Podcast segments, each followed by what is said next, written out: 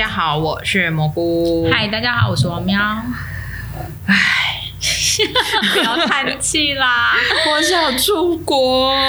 对，我也是啊，谁不想出国呢？然后因为实在是太想出国，又不能出国，再加上呢，我们也也不知道要录什么了，所以呢，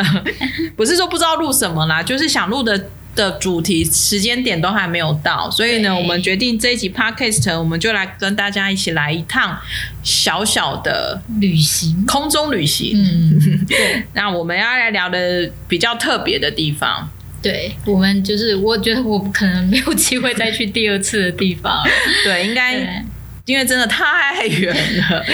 哦，对，他。飞机我坐了二十四小时吧，我真的快疯掉了。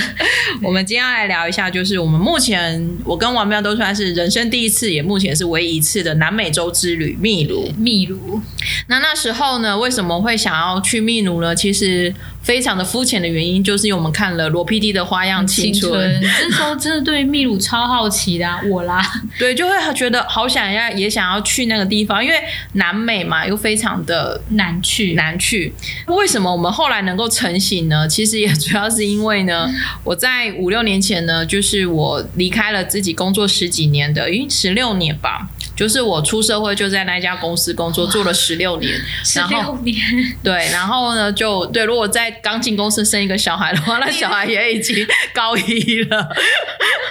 但并没有青春。对，那那时候呢，离职之后呢，应该是说那时候就是就是想要转换跑道，想要休息，所以那时候呢，就是呃，跟先跟公司提了留职停薪，然后就来了一个几乎是两个月的一个。环球旅行嘛，也没有到环球啦，就是一个、哦、一算是一段很长时间的旅行。然后那时候就是我自己就一个人，就是决定要去欧洲。然后去欧洲呢的时候呢，我那时候在排行程的时候呢，我就突然想到说，哎，那要不要再拉？战线延长到秘鲁，其实很 crazy 的想法，可是就会觉得说，跟他说那个根本就是直线往下咻往下拉，然后再拉回来，真是一点都不顺路。对，然后那时候我跟王喵其实没有很熟，虽然认识，但没有很熟。其实那时候我们好像也没有出去旅行过。好像没有，对，好像没有，好大胆哦。对，那时候好像也没有旅行过。然后我因为我欧洲我是自己一个人出发嘛，嗯，然后那时候我就想说我要去秘鲁，但因为秘鲁呢，毕竟它是比较呃刚开始开发的国家，我看了一些资料跟那个，会觉得说啊，我自己一个人去会担心，我自己也会怕怕的啦，嗯，就有点担心。然后安全第一，对，旅行就是安全第一。对，然后那时候王喵跟他的朋友呢。据说那时候刚王妙我说他也想要去秘鲁，然后有在跟他朋友谈，但因为他行动力太差，没有，因为那个时候其实真的想要去，然后嗯还蛮特别的，因为那时候我跟我的朋友就是小黑一起，嗯、那他好像那边也有一些，就是其他朋友也有一些秘秘鲁团，但是因缘反正就是那种时间都瞧不合或什么的。嗯我就说，哎、欸，那我不如去跟蘑菇谈谈看。然后，所以我们算是各带一个伴，四个人嘛。没有，我们总共五个人。五个人，天哪，突然忘记。因为应该是说我那时候还有个共同的朋友。基本上就是我欧洲就想说，那我就拉出去，因为我那时候就查了秘鲁，就是说你去秘鲁，基本上你要么就是从美国转。要么就是从欧洲转机，因为台湾是不可能 直飞的。要不然就对，所以我后来就想说，那我就从欧洲转。那我从欧洲去，我就从荷兰转。然后反正我就跟王妙说，哎，如果可以，那我们就是大家就商议好时间，就是我们就是聚集在荷兰，对，然后就会从荷兰杀过去，杀到南美。固定的好旅游、好好旅伴就是萱姐嘛。所以我就跟他有跟萱姐说，哎，我要去秘鲁啊。萱姐也说好。然后后来还有我的大学同学，真的很大的。然后还有一个大学同学，反正就是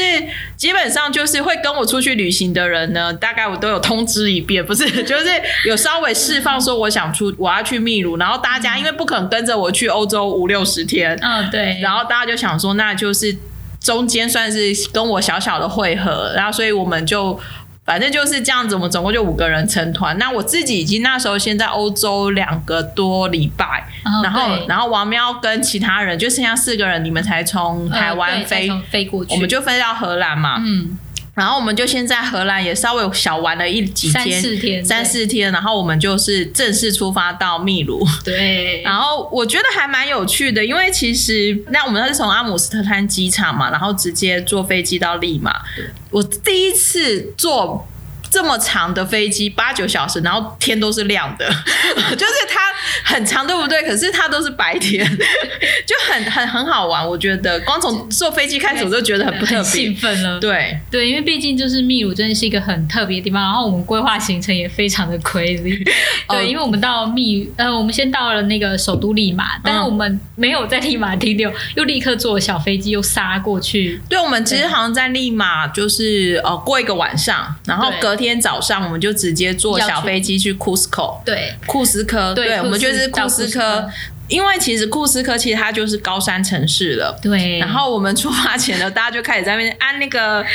高山镇的药要带呀，力量剂要吃什么红景天还是什么之类的。对，但有一些就是你在网络上查高山镇，就会有一些偏方进来。嗯，因为我毕竟是自己要出去，就是五十几天在呃六十天都在外面，所以我其实直接去挂台大旅游门诊。哦，对，这样其实是一个还蛮正确的选择。大家如果真的要长期旅游，嗯，其实就可以去挂旅游门诊，然后需要。他会问你国家，然后你需要打什么疫苗啊，嗯、然后你需要注意什么事项，他都会告诉你。对，因为那时候我去看他的原则，我就跟他讲过说，呃，我一个人要在国外多久，然后所以他有开了一些备用的。常备药给我，像感冒药啊、普拿疼什么的。然后他又提到说，哎，因为你要去秘鲁，所以他又给我高山症的药，然后还叫我去打 A 型肝炎。对，因为他说，毕竟那个怕食物的关系，嗯、所以我就都做好了准备。然后反正呢，我们就是到 Cusco 的那一天呢，我们就是其实很累啦，因为其实我们好像也很早的飞机。对。然后秘鲁嘛，就是飞机 delay 永远是正常的，所以其实我们也没有吃什么早餐。对，就是其实就是真的就是呃。你大飞机坐完，然后很累的时候，就立刻又接小飞机。所以其实你到那个库斯科的时候，其实你一脸迷迷糊糊的。我觉得很神奇的是，因为我自己可能反应比较明显，就是我记得我到机小飞机下机场，然后的时候，我其实就已经有一点开始有一点点高山症的的的稍微的那个，可还不算太严重。从这边开始呢，应该说我们从立马开始，或者是到。Cusco 的这个小机场开始，我就我我我觉得我们这一群人就开始面临说，我们要相信谁？就是有没有？因为其实这种地，他们这种旅行地方，他们会有很多当地人会涌上来，对，就是、然后就说 Tasty Tasty。然后那个，然后就是反正就是他会开始跟你喊价，然后就会问你要去哪里。天大了，腾达了，对。而且你要说就是呃，你库斯科还算是比较观光化、国际化的话，因为他们的官方语言是西班牙语，所以就是他们会的英文其实是不多的。我真的是到一个就是没有想到，就是英文没有办法沟通的地方。哦，对，因为其实我们真的在秘鲁，其实是英文。还蛮难沟通的，对，因为就是我那时候只学了西班牙语的一到十，就是 我什么都没学，我什么都没学，就是至少你在那个。就是喊价、杀价或者什么，他在喊数字的时候，你可以稍微知道一下，跟谢谢啊、格谢，就是反正就是一些能够基本的词汇，就是学到这样子，我觉得还蛮有用的。因为如果你学一点点当地语言，他会觉得你比较友善，嗯，然后就是脸色也会比较好看。对，那因为我们是五个人，其实之前大概我心里就有底了，因为毕竟还蛮常带团的，五个人其实是在车子上面分配会有点辛苦。哦哦，对，然后在住宿房。间的方面也会比较辛苦。我们那时候五个人的时候呢，其实我们呃，就是在当地人他要来找我们的时候，其实也都会看说他是不是可以挤得下五个人。对，你那时候可能不行，你就要去挤那个包厢车，就是那个车子这样子。对，对你看谁顺眼你就选谁啦。那因为我们同行有一个男生就小黑，所以我们也稍微没有那么害怕一点。对，我那时候啊，我突然间想起来，我选小黑的原因是因为我想说，他好像当地人。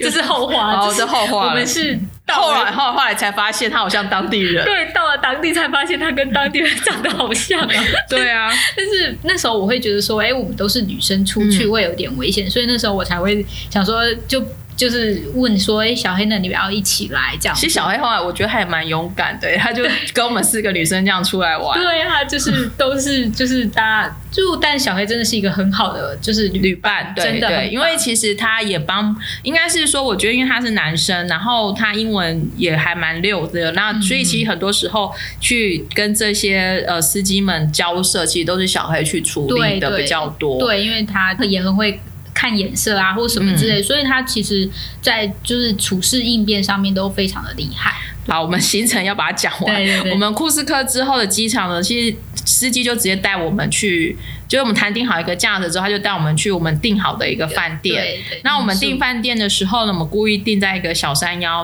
半山腰上方面，可以看夜景或什么之类。对，但我现在已经逛了有没有看到夜景了，因为其实你知道，我们刚到第一天，然后我们光是。走小山坡嘛，然后就是大家拖着行李走上去，是那个高山这里真的已经开始发作的，是很喘、很喘、很喘的。然后呢，到了时候呢，就是还要 check in。你为什么笑成这样？没有，因为我想起了那一天，就是你拖着行李走的样子。因为因为、呃、身体好，所以高山症明显。没有，因为我们那个时候像，因为我们是从台湾出发，所以我们是可以拖着大行李箱走的。哦，我是背包客啦，他是背。背包客，所以就是蘑菇是背包客，其实他是背着，然后他有在拖一个小行李箱，嗯、其实对他而言，呃，负担是比较大的。嗯，对。先 check in 之后呢，我们今天好像十一点中午前就先 check in 了。嗯、那饭店也很好，因为可能它是观光区吧，所以它也没有说另外多收钱，反正就是让我们就 check in。然后 check in 之后呢，我觉得在这种地方旅行有一个好处就是你会觉得很有趣啦。但其实我们不是吸食毒品，只是他给我们就是骨科检查。啊、没错，没错，它其实就是很当地风情哎、欸。对，就是它是提炼骨科碱的那个树叶。但是那个浓度很低，治那个高山症，所以一定要就是大家当地都会喝这个东西。嗯，然后我们就喝骨科检查，然后我们那时候其实五个人，大家就瘫在那个外面的小庭院，然后没有一个人想要动，想要动，然后我们都没有人想要移动。可是后来就是因为中午的肚子又饿，我们好像是有复发，对，小可是呢，我们身上又没有任何的食物，嗯、所以呢，我们就把行李放一放之后呢，我们又五个人又辛辛苦苦的走下山去买了韩国辛拉面。就是你就想说简单吃，因为我们想说简单吃完我们就要去午睡了，因为其实我们还还有时差，然后整个奔波下来又非常的累。我觉得我们五个人的默契还不错，就是我们不会特别的逼迫大家女伴一定要走完什么行程。对，没有说就是啊好兴奋哦，终于来到一个就是呃梦幻的，就是期期盼已久的城市，所以我们现在就要立刻出发去哪里逛或者、哦、没有，没有，我们先睡再说。没错，对，我们就全部都大家都去睡午觉，因为其实睡了。午觉起来之后，其实真的身体就比较适应那个高山症的的的状况。我们好像是傍晚才出来，嗯，到城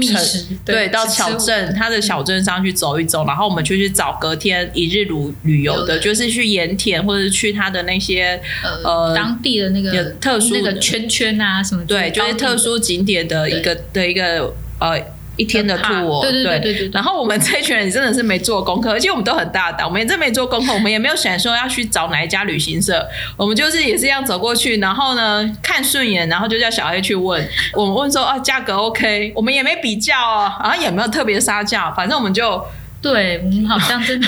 开始攀啊，你知道吗？就是都没有在 care 这件事情，因为不贵啊。我记得那时候那一天一天当地的 tour 好像二十五美嘛。对啊，就是就其实一千多块。其实我觉得不需要去，就是年就是我们没有要去斤斤计较这件事，我们就方便，然后大家、啊、大家大家都可以接受，嗯、然后我们隔天就去。One day tour，对啊，然后就跟着跟着我们，其实他沿路讲英文讲西班牙文都无所谓，因为我们都听不懂，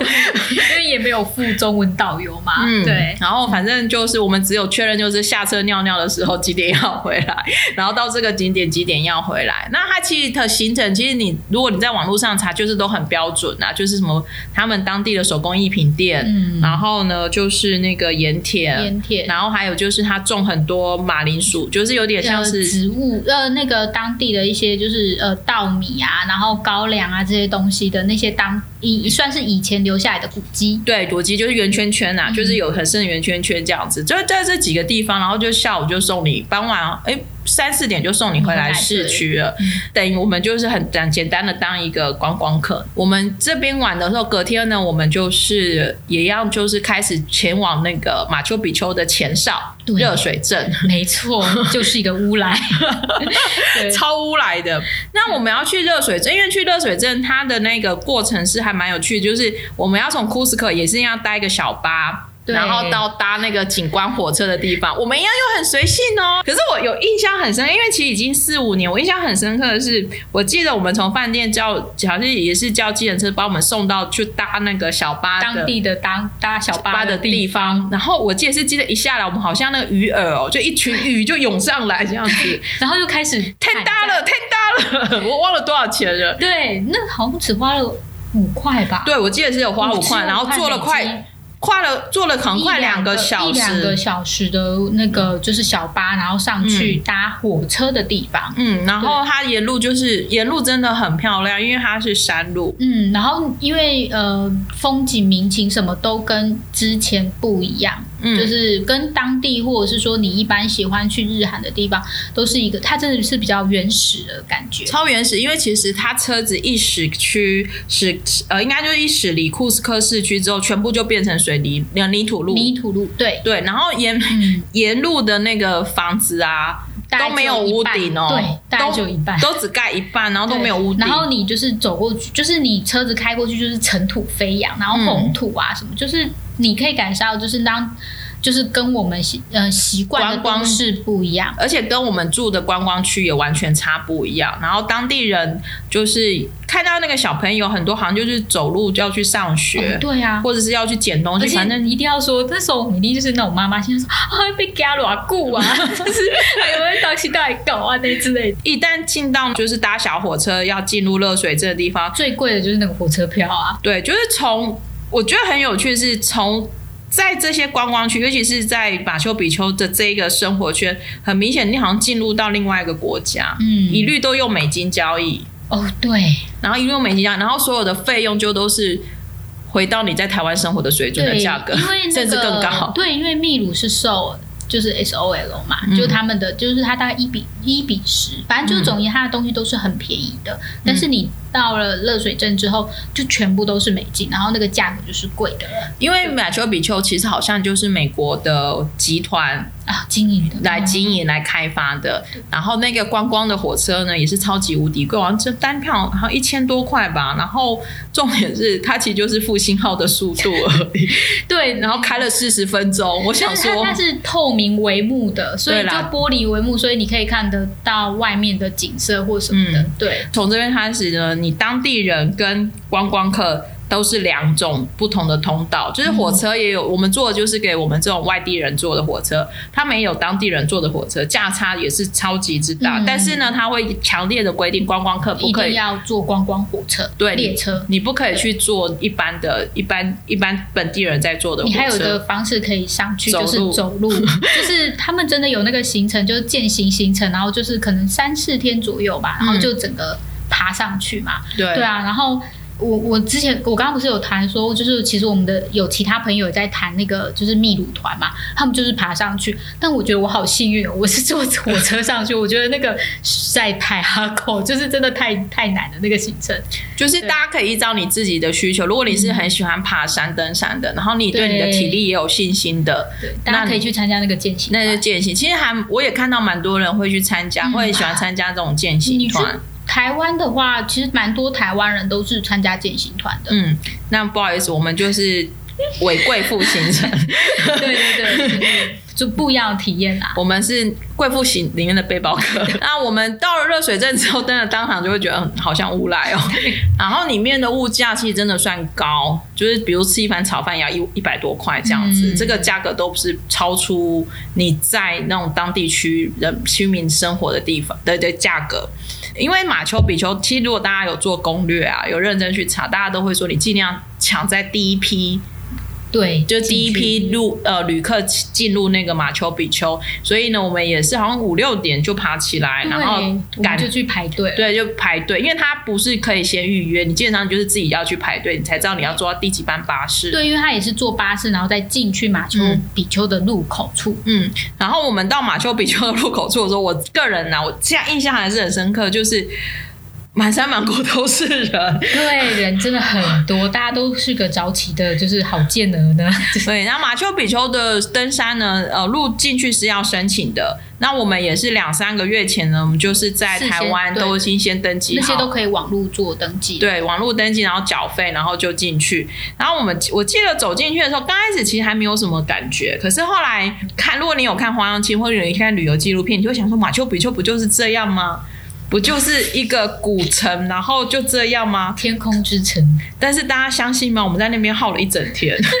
可是那时候我们真的就决定，因为很多人啊，就是像很多践行团，或者是他们觉得热水真的太。贵的人，他们其实真的是当天可能早上到那边，然后下午或什么，因为他们就必须赶下去，因为他们不想在热水镇待。嗯，其实后来我还是觉得蛮幸运，我们可以在整就是享受整天的马丘比丘，虽然付出了比较贵的钱，嗯，但是我觉得那个感受是很舒服的。就冲进去，就我们直接拉到最高点，然后光是略高点，嗯，光是那个背景，如果大家应该有常会看我分享，可是各位相信吗？光那个点，这五个人可以在那边一直自拍、合拍。连续拍可以拍一个多小时，没有，而且那大部分的时间是小黑在拍。对，而且他们还先前天晚上先去买了那个羊羊驼的羊驼的小玩偶，对，然后带去现场拍拍，对，就很认真。其实，在旅游讲座都有分享，因为我后来就是有自己坐在那个地上，然后看着那一个马丘比丘的那个山跟那个城，其实在那边的气场是真的真的很舒服，对，真的非常的舒服。对，然后天气又很舒服，虽然有阳光，然后但是温度又刚刚好。对，因为在山里，所以温度不会太高。呃，对，而且那天是我生日。哦，对，我们要说为什么我们就是到利马之后立刻拉到库斯科，就是因为为了要赶，就是蘑菇在二十六号在马丘比丘度过，很够义气吧？对，这是我当初唯一跟他们说你们要跟我去秘鲁的唯一条件，就是我们要在九月二十六号的时候踏在马丘比丘的 土地上，东晃晃西晃晃。那反正呢，我们就是大概先走了一轮，我们大概就是一个上午，嗯，然后我们中午呢就想说，我们先出去吃，诶、欸，其实也在路口旁边就有个小餐厅呐，我们就全部一群人在那边吃饭，然后写明信片，然后呢下午我们又重新再进去一次。对，因为呃，我记得我们那时候的那个 pass 是，就是你可以不断的进出，嗯，就是不一天。一天，然后不限次数，嗯，但听说后来好像有改，就是你进去之后，你出来就不能再进去了，哦，所以这个东西就是规则。对，就是规则，大家可能都要再去查。觉得我们还好，下午又再进去一次，因为我们早上进去的时候，它的太阳是我们拍马丘比丘的时候，它是逆光的，而且有点被雾那个云雾遮住。对，所以其实我们后来下午去的时候，它的阳光比较温和，对，而且散开来，散开了，就整个就差很多。所以人也没那么多，因为很多人都是上午去，然后下午就出去了，嗯嗯嗯，所以那时候人又比较少，又比较舒服。觉得很神奇的是，其实同样的景色上午都拍过了，下午呢还是可以继续大家疯狂的在拍，因为就是景色。比较漂亮，所以就哦，赶快哦，对对，但是其实会真的很喜欢那边呐、啊。呃，有时候我自己要静心的时候，或者是冥想的时候，也会把自己放在那个地方，因为就是觉得整个是舒服的。嗯、我记得我在逛马丘比丘的那个城市的时候，我我有一个两个地方印象很深刻，我们也可以可以讲一下。我第一个其实就跟他羊驼到处跑，就那边就会有养一些羊驼嘛，嗯。然后第二个是我我看到我自己很感动，那我自己也一直放在心上的，啊、就是其实有一个男外国人，外国人，然后我我不知道他是哪一国人呐、啊，可是他其实他有一只腿是被锯掉的，嗯，然后所以他自己是撑着拐杖，然后一个人，然后在那个，可是大家如果有稍微做一下马丘比丘的功课，他非常多阶梯，对，光是我们正常人要在上上下下走走路路，其实都已经很辛苦了，可是他就真的。我们看到的时候都很感动啊！他真的就是没有被限制住。你在马丘比丘，因为首先它这个地方是你很少看到台湾人，嗯，然后你连东方脸孔其实都比较少见，嗯，所以你可以看到就是很多西方的脸孔，然后你会看到很多各色的人孔啊，人人然后出现在那个地方，然后你也看到有大人小孩，就他们不会觉得说啊，我这个年纪我不能去或什么，这里有老人家，然后有夫妻有老夫妻什么的，就是我都觉得哇。然后再看到那一位，就是他虽然有点就是呃身体，不方便不方便，但他还是就是就就他就像一。正常人一样，对，他就跟一般人一样，然后就在那边，然后就是欣赏，就是马丘比丘景色，你会觉得说，哇，他都可以做到，其实没任何人都可以做到啊，嗯嗯嗯、对。嗯，那在马丘比丘，我自己是觉得不后悔啦，因为其实不论是王苗他们从台湾飞去，或从欧洲飞来去，其实这一趟花费也是不便宜的。是的，没错，那时候真是就是。砸下去，因为最贵最贵就是飞机票。嗯，其实因为当地的消费其实也没有想象中那么的，就是贵贵贵。然后再加上说，其实我们是五个人分摊，嗯，所以那个价格都是还 OK 的啦。嗯，但是真的就是飞机票非常的贵。然后我们隔天就是，我们就从呃又回到 Cusco，然后 Cusco 我们就各自坐夜间巴士。为什么是各自呢？因为我跟萱姐跟我大学同学，我们是直接纳斯卡纳斯卡线，嗯，对。然后王苗跟小黑呢，他们又往下跑到一个另外一个白色小，就白色城镇这样子。因为那个时候会觉得呃有点可惜，就是难得来到那个地方。嗯、当初我会想要去秘鲁玩，当然第一个是受花样青春的影响。然后你在花样青春的时候，你可以看到，就是它从北到南，你可以。看到很多不一样的景色，嗯，就是呃山也好，然后沙漠也好，然后雪景也好，我就觉得说哇，好迷人的国家哦！你从北玩到南，你可以看到不一样的景色，连带衣服都很难带呢，就是一直在想说我们要怎么穿衣服啊？对，然后所以那个时候我就想说，那我们想要再玩。南跑一点，所以我们那时候又拉了一条线，嗯、就是坐夜车，然后去、嗯、去就是到南方的小镇再玩一天。因为我从秘鲁回去之后就直接冲冰岛，所以呢，我们等于是有就是把相相相时间都把它切割开了。那因为王喵他们就比我们晚一天走，所以他们有多一天的时间，他们就往南。就跑到南部，呃，南部的一个白色小镇。我们呢是直接坐夜间巴士，坐十九个小时，直接冲到纳斯卡线。这时候我们又要把夜间巴士的 夜间那个经验拿出来讲了。夜间巴士，各位可以想想看，你就是坐这种统联统联这样九人坐、十二人坐的车子，坐十九小时哦，而且是在晚上在在那个很陡的山脉上面。对，就是在山脉上面，然后呢，不断的发夹弯，大客车发夹弯回旋。哇，这真的是一个很夸张的行程。虽然我好像就是讲过，不过再讲一次，因为那时候他们就是是山路嘛，然后就刚刚有说过，其实都是泥土地，它不是铺水泥的，所以就是这样子咻咻咻咻咻咻。然后有一次，我那时候那时候睡觉，然后就突然间这样甩甩甩，我就被甩醒了，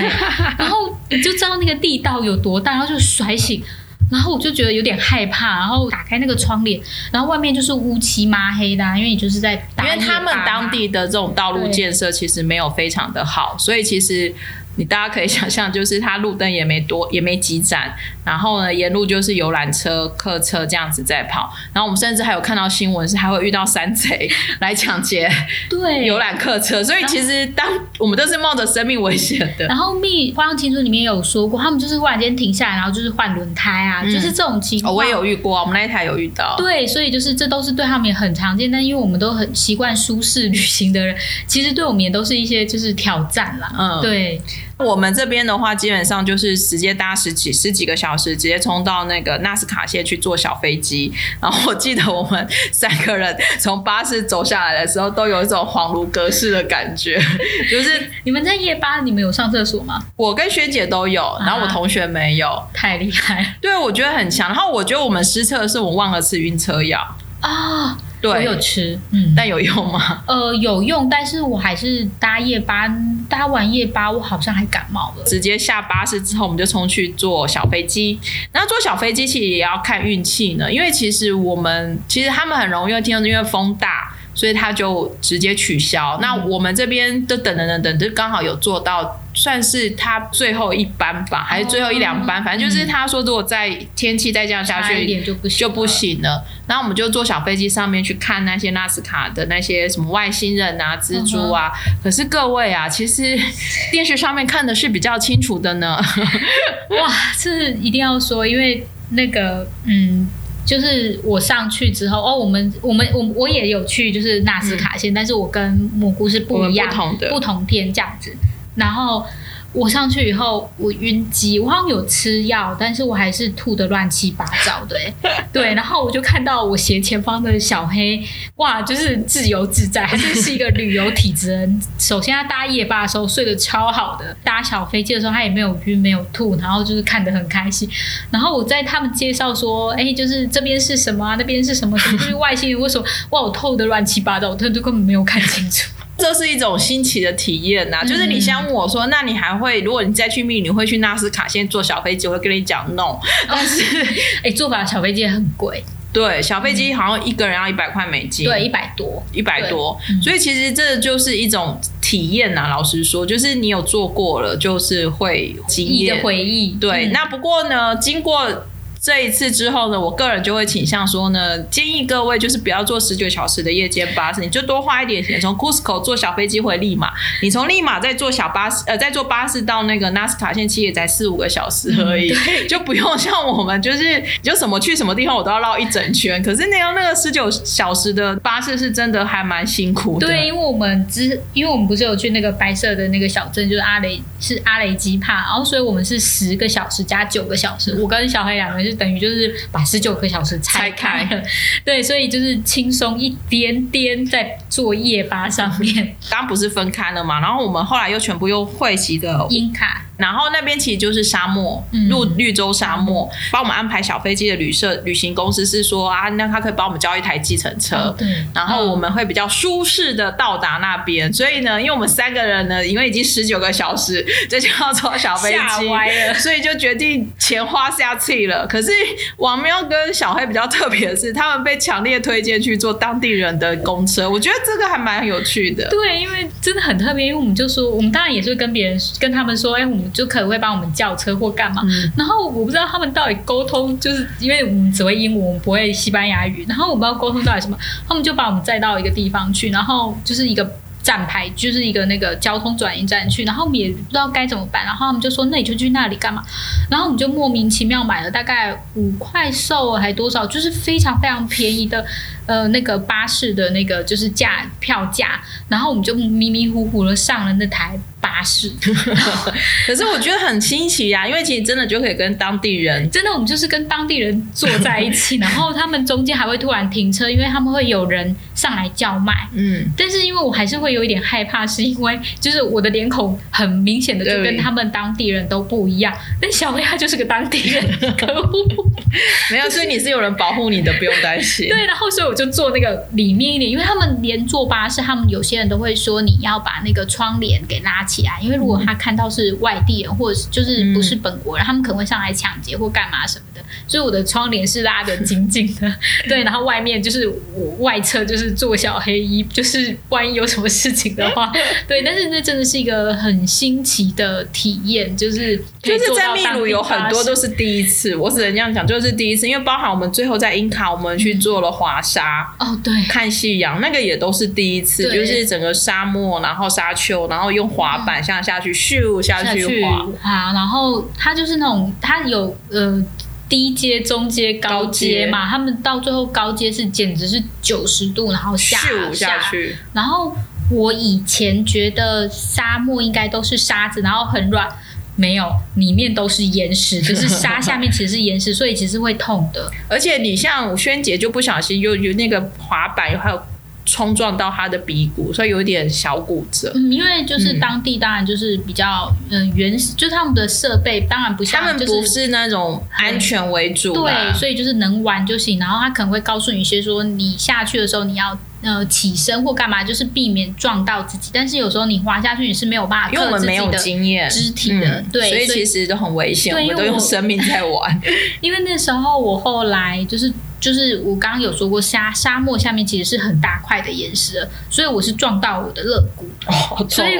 我后面几天的行程是我睡觉可能有点没办法侧身，因为一碰到我肋骨就非常的痛，这是我带回来的纪念礼物，还有我的手指头好像也有就是稍稍微的骨折了一下，对，都是那个光荣的回忆啦，包含我们后来去英卡，我们去都市呃去市区，我们要就是要去买车票回利马的时候，尤其是我的个性就是反正就是有什么路就是都会尽量走走看，然后会有好心的当地人就突然会叫住我们说不要再走过去了，那边很危险。哦，但是我也不知道会发生什么事情，嗯、可是他就会阻止我们再往里面走。对，对所以就会都会觉得呃，虽然有些胆战心惊，虽然有一些害怕，可是其实还是都会遇到蛮好的人会。会告诉我们该怎么做，我觉得就是还蛮好的经验。我们当然也有被骗，就是那个钱被骗。对 对，我有啊，因为像我们后来从英卡回利马之后，我们在那个巴士总站，我们也是叫一台计程车，要要去我们住的最后的饭店嘛。